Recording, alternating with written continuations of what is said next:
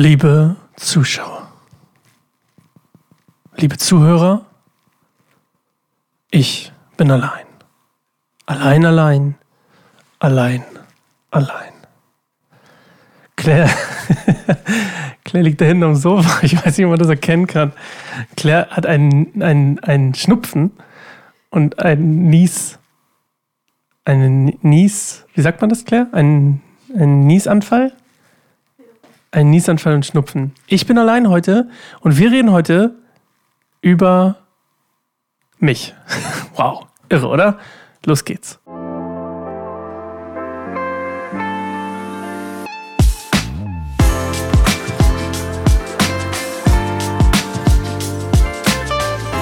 Herzlich willkommen zu immer wieder neu dein Podcast über Achtung. Heute nicht Ehe, nicht Beziehung und nicht so viel mehr, weil es einfach nur Sascha ist, ohne Claire. Und das war ein toller Reim. Willkommen zu immer wieder neu. Ich habe mir gedacht, ich kann nicht schon wieder diese Woche den Podcast ausfallen lassen, weil wir das ja letzte Woche schon gemacht haben. Deswegen dachte ich mir, ich mach's heute allein. Claire hat gesagt, mach's doch heute allein. Und dann hat sie noch dahinter gesagt, ich will es vielleicht auch mal alleine machen. Und da habe ich gedacht, das ist ganz schön gemein eigentlich. Aber ich bin heute da. Ich hoffe, du bist auch da. Und dieser Podcast ist einfach ganz besonders, weil ich weiß auch nicht warum, weil es ganz besonders sein muss. Weil sonst ist Claire immer ganz besonders und heute ist Claire aber nicht da. Das heißt, irgendwie müssen wir es besonders schaffen. Ähm, hoffen wir, dass Jesus mit am Start ist und es ganz besonders wird durch Jesus. Ähm, bevor ich loslege, Shoutout das habe ich letztes Mal nicht vergessen, ans Mitteldeutsche Bibelwerk. Ich weiß, das hat ja eigentlich gar nichts zu suchen in unserem Podcast über Ehe und Beziehung und persönliches Wachstum. Aber die, das Mitteldeutsche Bibelwerk unterstützt uns immer ganz toll mit Bibeln. Und wir haben wieder einen Haufenweise Bibeln bekommen. Ich würde mich mal kurz danach bücken. Achtung.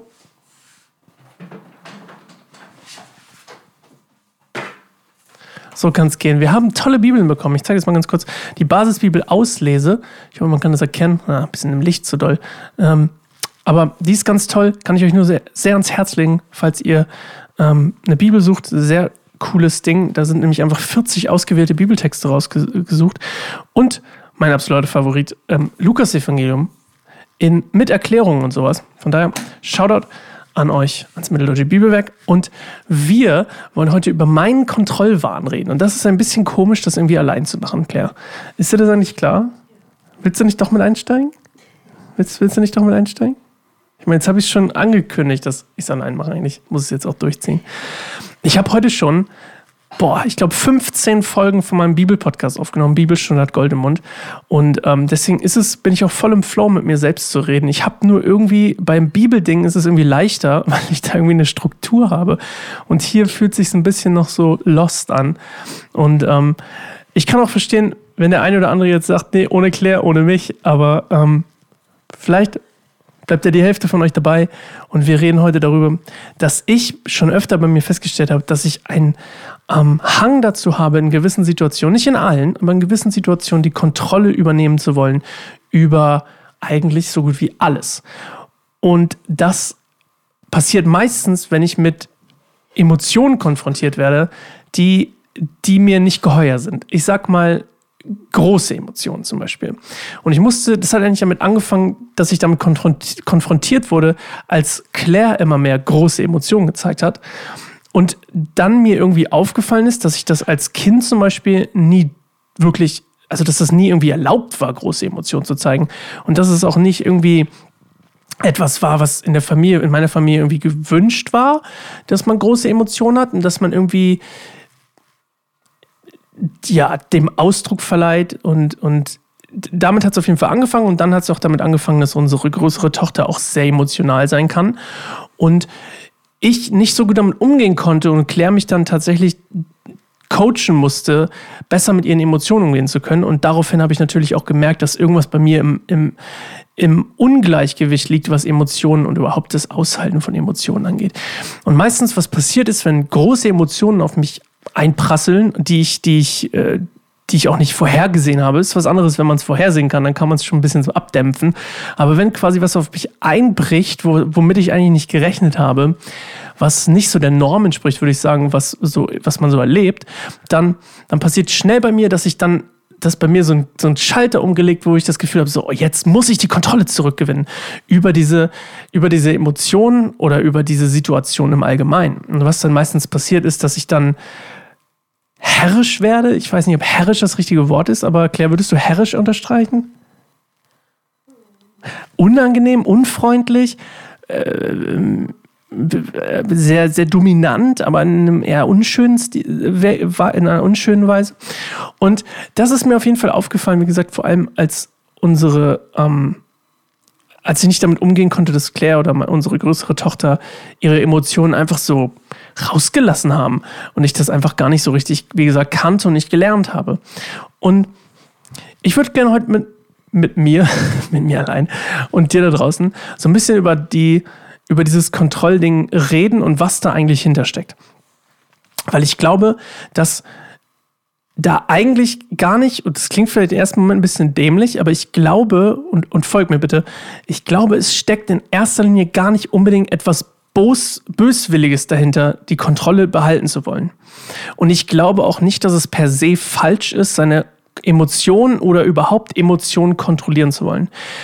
Ich spiele gerade, das ist mal als kleine Anekdote, ich spiele gerade ein ähm, Samurai-Spiel auf, auf, meiner, auf meiner hier Konsole. Und bei diesem Samurai-Spiel geht es ganz viel darum, dass die Samurai quasi schon von Kind auf lernen, das ist quasi der Samurai-Kodex, ist, unter anderem ihre Emotionen zu kontrollieren. Und ich glaube, es liegt eigentlich auch viel Wert darin, seine Emotionen auf eine gesunde Art und Weise kontrollieren zu können. Weil ich auch nicht glaube, dass es Gesellschaft, der Gesellschaft oder anderen oder auch sich selbst eigentlich nicht wirklich hilft, wenn man seine Emotionen einfach un, ja, un, wie sagt man, un, ja, unkontrolliert, das ist ein langweiliges Wort, das hatten wir schon so oft. Aber wenn man sie einfach frei hinauslässt, ohne irgendeinen Filter zu haben. Und ich glaube, das ist eigentlich auch keine gesunde Art, sie rauszulassen. Und ich glaube trotzdem, dass es manchmal Situationen gibt, wo das auch nötig ist, dass man seine Emotionen raushält, aber nicht im Best-Case-Szenario. Auf jeden Fall bei diesem Samurai-Spiel ähm, geht es eben viel darum. Und deswegen, als ich darüber nachgedacht habe, als der Samurai-Onkel das gesagt hat, habe ich gedacht, ja, oh, oh, kontrollieren, oh nein, das, das habe ich ja so gelernt. Und dann ist mir aufgefallen, nein, ich habe nicht gelernt, meine Emotionen zu kontrollieren. Ich habe gelernt, meine Emotionen zu unterdrücken. Und ich glaube, das ist eigentlich die Krux, warum ich jetzt mit Emotionen nicht umgehen kann, ist nicht, weil, weil ich Emotionen kontrollieren möchte oder weil das schlecht wäre oder weil ich das gelernt habe, meine Emotionen zu kontrollieren. Ganz im Gegenteil, ich habe nicht gelernt, meine Emotionen zu kontrollieren, sondern ich habe gelernt, meine Emotionen zu unterdrücken. Was wiederum dazu führt, dass ich nicht nur nicht mit Emotionen umgehen kann, wenn sie von außen kommen, sondern auch nicht von innen. Wenn ich zum Beispiel sehr traurig bin, kann ich nicht damit umgehen. Meine Trauer wird ganz oft zu Wut, weil Wut ist leichter rauszubringen als Trauer, weil sie einen weniger verletzlich macht, weil sie einen weniger angreifbar macht und auch weniger von einem verlangt. Weil Wut ist einfach nur nach außen und es ist bam, tschuk, tschuk, tschuk, und es ist leichter und es hat was von Kontrolle und es hat was von, von, von Macht. Hingegen Trauer hat eigentlich sehr was, was sehr Schwaches und sehr Verletzliches und in diesem ganzen Kontext habe ich gemerkt, dass mir als Kind nicht beigebracht wurde, meine Emotionen zu, zu, zu kontrollieren und meine Emotionen kennenzulernen. Und ich glaube, ich kann mich gut daran erinnern, dass ich oft wütend war oder oft nicht bekommen habe, was ich wollte und dann doch bekommen habe, was ich wollte, weil ich mich auf den Boden geworfen habe oder was auch immer und quengelig war und damit aber niemand irgendwie umgehen wollte oder konnte, sondern es wurde dann einfach entweder mir recht gemacht oder zumindest wurden meine Emotionen nicht validiert. Sie wurden nicht, also ein Satz, den ich, den ich gelernt habe von Claire, den ich meiner Tochter dann oft, hoffentlich oft genug sage, ist, dass ich zum Beispiel ihre, ihre ich, oh, ich sehe, du bist traurig. Oh, ich sehe, dass dich das traurig macht. Oder ja, das hat dich vorhin sehr wütend gemacht. Oder ich kann verstehen, dass du wütend bist. Und ich glaube, dass das, was Claire mir da beigebracht hat, nämlich dieses Validieren der Emotionen jemand, von jemand anderem und anzuerkennen, dass er diese Emotion hat, ist was total, total Heilsames und Wichtiges auf dem Prozess des Gegenübers, in dem Fall meinem Kind, dass A, ihre Emotionen erlaubt sind und dass sie aber auch in den Emotionen sein darf, um dann zu lernen, sie, sie quasi zu bändigen. Und da gibt es, glaube ich, so eine gute Mitte von, wie gesagt, nicht zu unterdrücken, weil ich glaube ich, das ist die schlechte Variante, und nichts, auch nicht zu überkontrollieren, sondern eine gesunde Mitte zu finden, zu sagen, meine Emotionen haben hier Platz und können trotzdem irgendwie teamfähig, gruppenfähig oder was auch immer sein. Und dann gibt es, glaube ich, auch die Emotionen, wo man einfach sagen kann, man geht mal alleine weg. So Trauer zum Beispiel. Ich glaube, ist auch eine, die ähm, bei mir oft dazu führt, wenn ich traurig bin, dass ich mich eher zurückziehe. Und ich glaube, auch das ist okay. Und jetzt ist ja die spannende Frage eigentlich, wie wir, ich mache das hier übrigens ein bisschen spontan, ich habe das nicht geplant, allein hier zu sitzen, sonst ist das immer viel leichter, wenn jemand gegenüber sitzt ähm, oder neben einem sitzt. Und ich finde es sehr spannend eigentlich zu erkunden, ähm, also ich kann ja nichts daran ändern, dass ich das nicht gelernt habe als Kind. Also de facto ist es so. Ich habe nicht gelernt, in meinen Emotionen akzeptiert zu sein. Was, wie gesagt, weswegen es mir schwerfällt, andere Menschen in ihren großen Emotionen zu akzeptieren und zu lieben und anzunehmen. Und auf der anderen Seite, oder selbst was heißt lieben und annehmen, also selbst mitzuf mitzufühlen ist schwierig, weil ich, ich habe öfter, ich bin eigentlich sehr konfrontativ manchmal. Öfter. Das klärt übrigens. Ich bin manchmal sehr konfrontativ und ich glaube, in dieser Konfrontation Aktivität ähm, und im Coaching und im Mentoring habe ich auch schon ab und zu jemanden zum Weinen gebracht. Auch nicht böse, sondern weil ich irgendwas konfrontiert habe aus, aus, der Kindheit oder was auch immer. Und was dazu geführt hat, dass die Person angefangen zu weinen und ich nicht damit umgehen konnte, weil diese Emotion so groß war. Und ich dann komplett gelähmt war. Ich so, äh, habe dann so, so ganz awkward auf die Schulter geklopft und dachte so, okay, ich bin völlig überfordert mit, mit dieser Situation. Und ich kann de facto ja da nicht nichts dran ändern, dass ich, dass ich damit überfordert bin, weil ich das nicht gelernt habe, weil ich das nicht lernen konnte. Und weil es auch in meiner Familie einfach niemand richtig kann. Also das ist nicht so, oh, meine Mama ist so blöd, die hat mir das nicht erlaubt, sondern die kann das wahrscheinlich vielleicht selber gar nicht. Und, oder hat es nicht gelernt, in ihren Emotionen irgendwie reif zu werden. Und ich habe mich halt gefragt, wie kann man reif werden, um das mal so als, als Ziel zu wählen, wie kann man reif werden in seiner in dieser, in dieser, in dieser Kontroll, in dieser Kontrollsucht. Und ich habe ich hab von jemandem noch diesen Satz im Ohr und das geht natürlich, ne, diese Kontrolle geht jetzt bei mir sehr auf diese Emotionen und auf diese, auf das, was mich da triggert. Aber es gibt ja unendlich viele Facetten von Kontrolle, die sich, die, die wir, die wir behalten wollen. Also in Beziehungen oder in, also wenn es um Macht geht oder um, um, um, um im Job oder also Karriere oder irgendwie, wobei es auch Macht ist, aber äh, über Geld und über also Versorgung und über, äh, über unseren Partner und, und was auch immer es ist. Und ich glaube, es kann so viele Facetten einnehmen und ich habe diesen Einspruch von jemandem im Ohr, jemand, der christlich ist und diese Person hat, hat gesagt in einem Mentoring-Gespräch, was wir geführt haben, in einem einfach nur Gespräch, was auch immer es war, ich weiß gar nicht mehr, wann es war, es ist dumm, Gott zu vertrauen. Es ist einfach dumm, Gott zu vertrauen. Es war so. Und ich kann das verstehen. Und ich finde es auch total spannend, weil mir zum Beispiel fällt es nicht schwer, Gott zu vertrauen. Aber mir fällt es schwer, jemanden, der sehr emotional ist, zu vertrauen. Und das ist irgendwie, und dann denke ich so, oh nein, Kontrolle bei den Emotionen. Und bei Gott, Gott kann ich leicht machen lassen irgendwie. Ich fühle mich sehr sicher bei Gott und ich fühle mich sehr, äh, es fällt mir total leicht, irgendwie zum Beispiel zu glauben, Gott versorgt mich und die Kontrolle über meine Versorgung auch in, auf lange Sicht abzugeben an Gott und, und zu machen, was Gott von mir möchte, mit der Gewissheit, dass Gott mich mein Leben lang versorgen wird oder uns, uns mein Leben lang versorgen uns ja mein Leben lang versorgen wird oder unser Leben lang versorgen wird. Und daher ist es auch nicht sozusagen so, ja, wenn du einmal ein Kontrollproblem hast, dann hast du es überall, ja, also das wäre auch zu leicht zu sagen, wenn ich es wenn an einer Stelle habe, habe ich es an allen Stellen, weil es ja anscheinend auch nicht stimmt, zumindest nicht bei mir. Und trotzdem habe ich diesen Satz immer, es ist dumm, Gott zu vertrauen. Und dahinter steckt ja unter anderem auch der Wunsch, die Kontrolle über sein eigenes Leben zu behalten, in dem Fall. Und irgendwie, glaube ich, hinter den Emotionen steckt auch der Wunsch, irgendwie die, die Situation, die Kontrolle über die Situation, über meine eigene, die ich ja erlebe in dem Moment, die Kontrolle über diese eigene Situation zu, zu behalten und nicht zu verlieren. Und ja, wie gesagt, ich glaube, dazu, um, das, um das mal aufzugreifen, können wir mal überlegen, wie ich es geschafft habe, weil da fiel es mir auch nicht von Anfang an leicht, aber wie ich es geschafft habe oder was ist da, was, was, wie hat es, wie es dazu gekommen ist, dass ich es zum Beispiel leicht finde, Gott zu vertrauen und die Kontrolle bei, an, an Gott abzugeben, aber aber in anderen Situationen nicht. Und ich glaube, einer der, einer der, ich habe übrigens noch nie so einen langen Monolog gehalten. Wow, es ist wirklich schwer. Ich bewundere Leute, die predigen. Shoutout. Aber ich wollte, ist aber ein anderes Thema. Ähm, ich möchte eh gern predigen lernen. Also was ist lernen? Ich möchte es gern machen. Ähm, weil ich so eine, ich, ich habe eine, ich habe eine Idee, was ich, was ich möchte und warum ich etwas möchte. Und in diesem, was ich möchte, steckt auch Predigen. Und ich glaube, das ist ganz coole Übung hier irgendwie, das mal, das mal einfach zu machen. Also vielen Dank, dass du immer noch dabei bist. Das weiß ich sehr zu schätzen.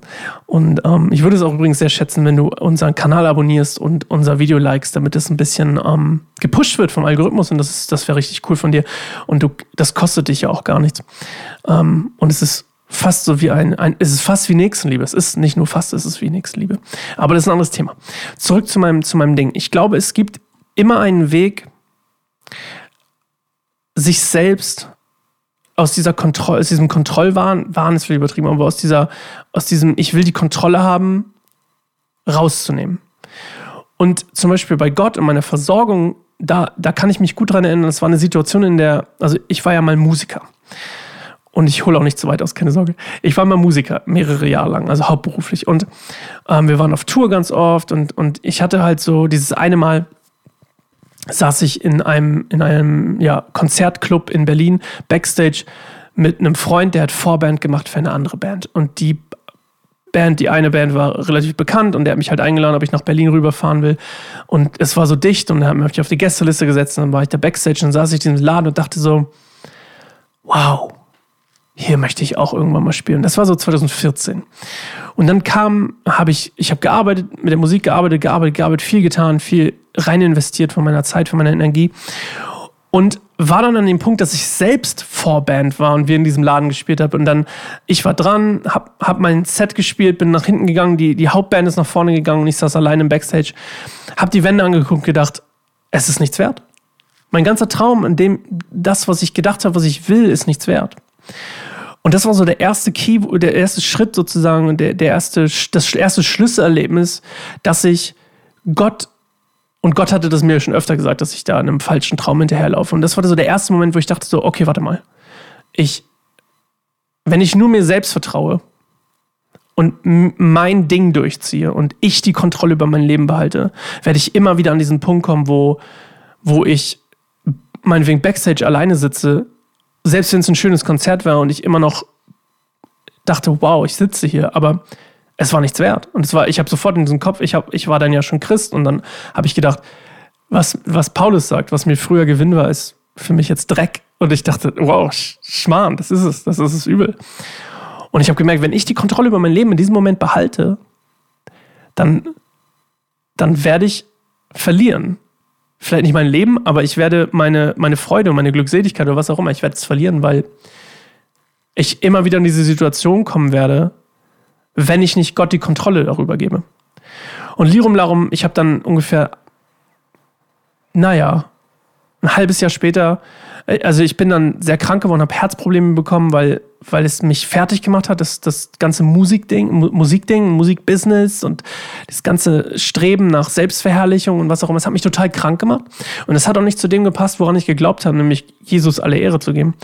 Und ich habe dann auf jeden Fall entschlossen, aufzuhören. Und dann so, naja, habe ich aufgehört, habe das für mich beschlossen. Und dann sind so ein, zwei Monate ins Land gezogen, wahrscheinlich ein bisschen weniger. Und dann Wobei, nee, ein Monat kommt ungefähr. Und dann saß ich, Claire war auf der Arbeit und ich saß zu Hause und hab, und hab gemerkt, oh, du kannst dich gar nicht versorgen. Du kannst gar nichts. Ich hatte so einen richtigen Depri-Moment. Du kannst gar nichts. Du kannst nichts außer Musik. Ich habe nichts gelernt. Ich habe keinen, ich habe Schulabschluss, ich habe keine Ausbildung, kein Studium, nix, nix gelernt. Das Einzige, was ich konnte, war Musik.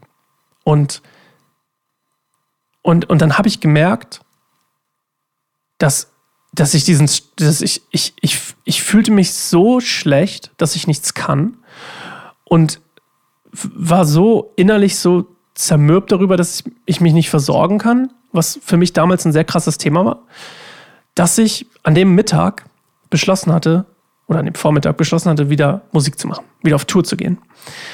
Und dachte mir, ich muss mich versorgen können. Und das ist das Einzige, was ich kann. Lirum Larum, ich bin dann nachmittags in den Gottesdienst gegangen. Der war damals bei uns noch nachmittags. Dann bin ich in den Gottesdienst gegangen. Claire war gar nicht dabei. Ich stand hinten im Lobpreis in der Ecke und dann kam ein Mädel zu mir. Also ich kannte die, aber die wusste nicht wirklich was über mich. Und die kam zu mir und hat gesagt, sie hat einen Eindruck von Gott. Und ob sie ihn teilen darf. Und ich dann so, ähm, okay, klar. Und ich war damals noch nicht so in diesem Eindruck haben Game und ich war ein bisschen verwirrt, aber auch irgendwie gespannt, was es sein könnte. Und dann habe ich auf jeden Fall diesen, hat sie mir diesen Eindruck geteilt und hat sie gesagt, dass äh, Gott ihr gesagt hätte, ich ähm, soll nicht mehr in meinem Hamsterrad laufen und ähm, ich bin versorgt. Das ist die Kurzvariante von dem, was sie mir gesagt hat. Und ich war völlig baff, weil ich hatte an dem Mittag, also niemand wusste, dass ich weitermache. Niemand. Niemand wusste. Nur Gott wusste, dass ich wieder anfangen will und ich. Und ich habe es niemandem gesagt. Und dieses Mädel kam zu mir und hat gesagt, ich soll nicht in meinem Hamsterrad, ich soll nicht in meinem Hamsterrad weiterlaufen und ich soll nicht und Gott versorgt mich. Und das war mein Ding. Und ich habe, ich war, ich kriege noch Gänsehaut. Und ich war völlig gebaff. Ich war völlig verwirrt und ich habe sie dann gefragt, ähm, hat Claire dir irgendwas gesagt? Und sie so, nee. Ich so, warte mal, Claire weiß das ja noch nicht mal. Ich war völlig, ich war völlig verwirrt. Ich war völlig verwirrt. Und dann wusste ich, Gott stellt mich vor eine Entscheidung. Vertraue ich ihm, dass er mich versorgt? Und treffe meine Entscheidung ab sofort genau so in meinem Leben, nämlich in dem Vertrauen, dass Gott mich versorgt?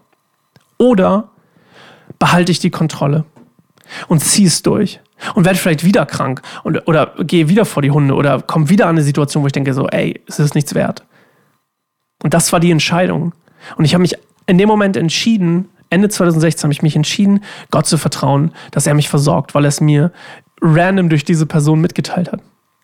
Und als ich mich dafür entschieden habe und meine Entscheidung seitdem so treffe, dass Gott versorgt, komischerweise segnet Gott diese Entscheidung durch Versorgung. Und ich, ich glaube, das war für mich ein Schlüsselmoment, die Kontrolle abgeben zu können über meine Versorgung.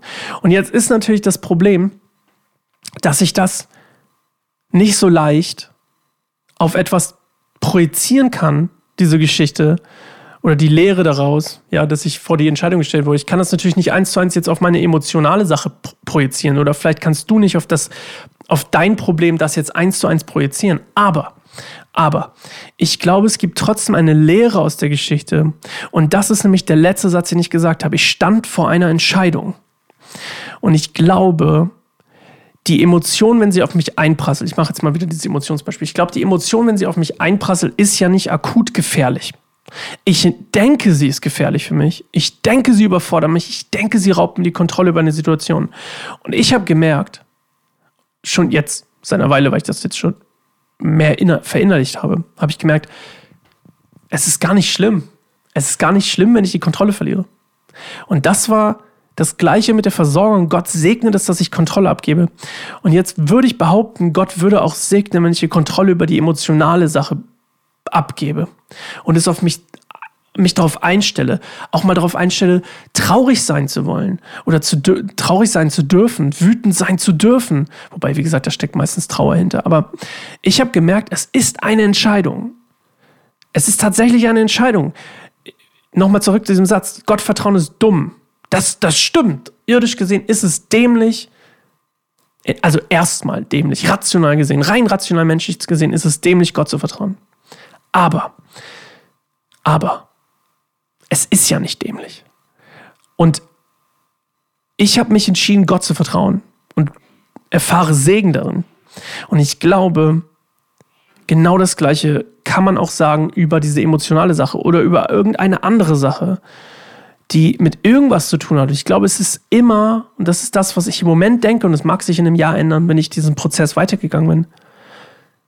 Es ist gut, Kontrolle abzugeben. Und es ist aber auch eine Entscheidung, die Kontrolle abzugeben und zu sagen, ich behalte die Kontrolle nicht. Und ich glaube, das ist prinzipiell auch das, was ich mir selber raten würde heute, ist, es zu riskieren. Und ich kann mich an unser Eheversprechen erinnern von Claire und mir. Das war, ein Teil davon war, I risk myself on you. Und dazu gehört ja, Kontrolle abzugeben. Ich riskiere mich für dich. Oder ich riskiere mich. Ich gebe dir, mich dir hin, sozusagen. Und das ist ja auch eine Form von Kontrolle abgeben. Und ich glaube, auch das ist ja eine Entscheidung. Und ich glaube, diese Entscheidung kann man überall treffen. Und ich glaube tatsächlich, das Rezept gegen. Jetzt fällt es mir zum Beispiel leicht zu glauben, Gott versorgt mich. Aber es war ja ein Prozess. Und ich glaube, umso öfter ich eine gute Entscheidung getroffen habe, wo ich dachte, wo ich vor dem Punkt stand, versorge ich mich jetzt selbst? Was nicht heißt, dass ich faul in der Ecke rumliege und denke, ich mache jetzt nicht, sondern Gott versorgt ja auch zum Beispiel durch Arbeit. Und umso öfter ich erfahren habe, dass das gesegnet ist, umso mehr Bock hatte ich dann aber auch immer wieder, Gott die Kontrolle zu geben und zu sagen, Gott, hey, take it away. Gott hat mir am Anfang des Jahres gesagt, ich soll meinen Fokus auf Lobpreis legen.